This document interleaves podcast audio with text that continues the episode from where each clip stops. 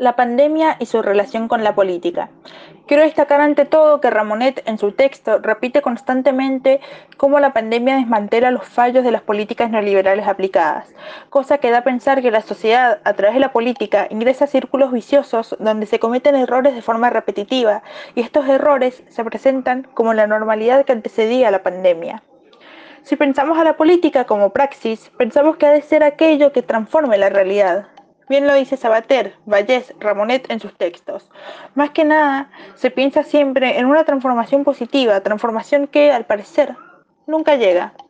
Es por eso que en la conclusión del texto producido se propone que la relación entre la pandemia y la política no sean solo las medidas y regulaciones originadas del miedo a la propagación inminente del virus, sino la conciencia de que, si es posible ingresar innumerables veces a círculos viciosos, es posible también ingresar a círculos virtuosos.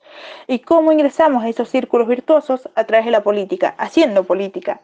Si hacemos política, lo que vamos a hacer es también propagar la idea de que han de cumplirse las promesas que los sectores políticos nos hacen, comenzar a crear círculos virtuosos, porque, como dice Ramonet, el mundo es un sistema en el que todo elemento que lo compone, por insignificante que parezca, interactúa con otros y acaba por influenciar al conjunto.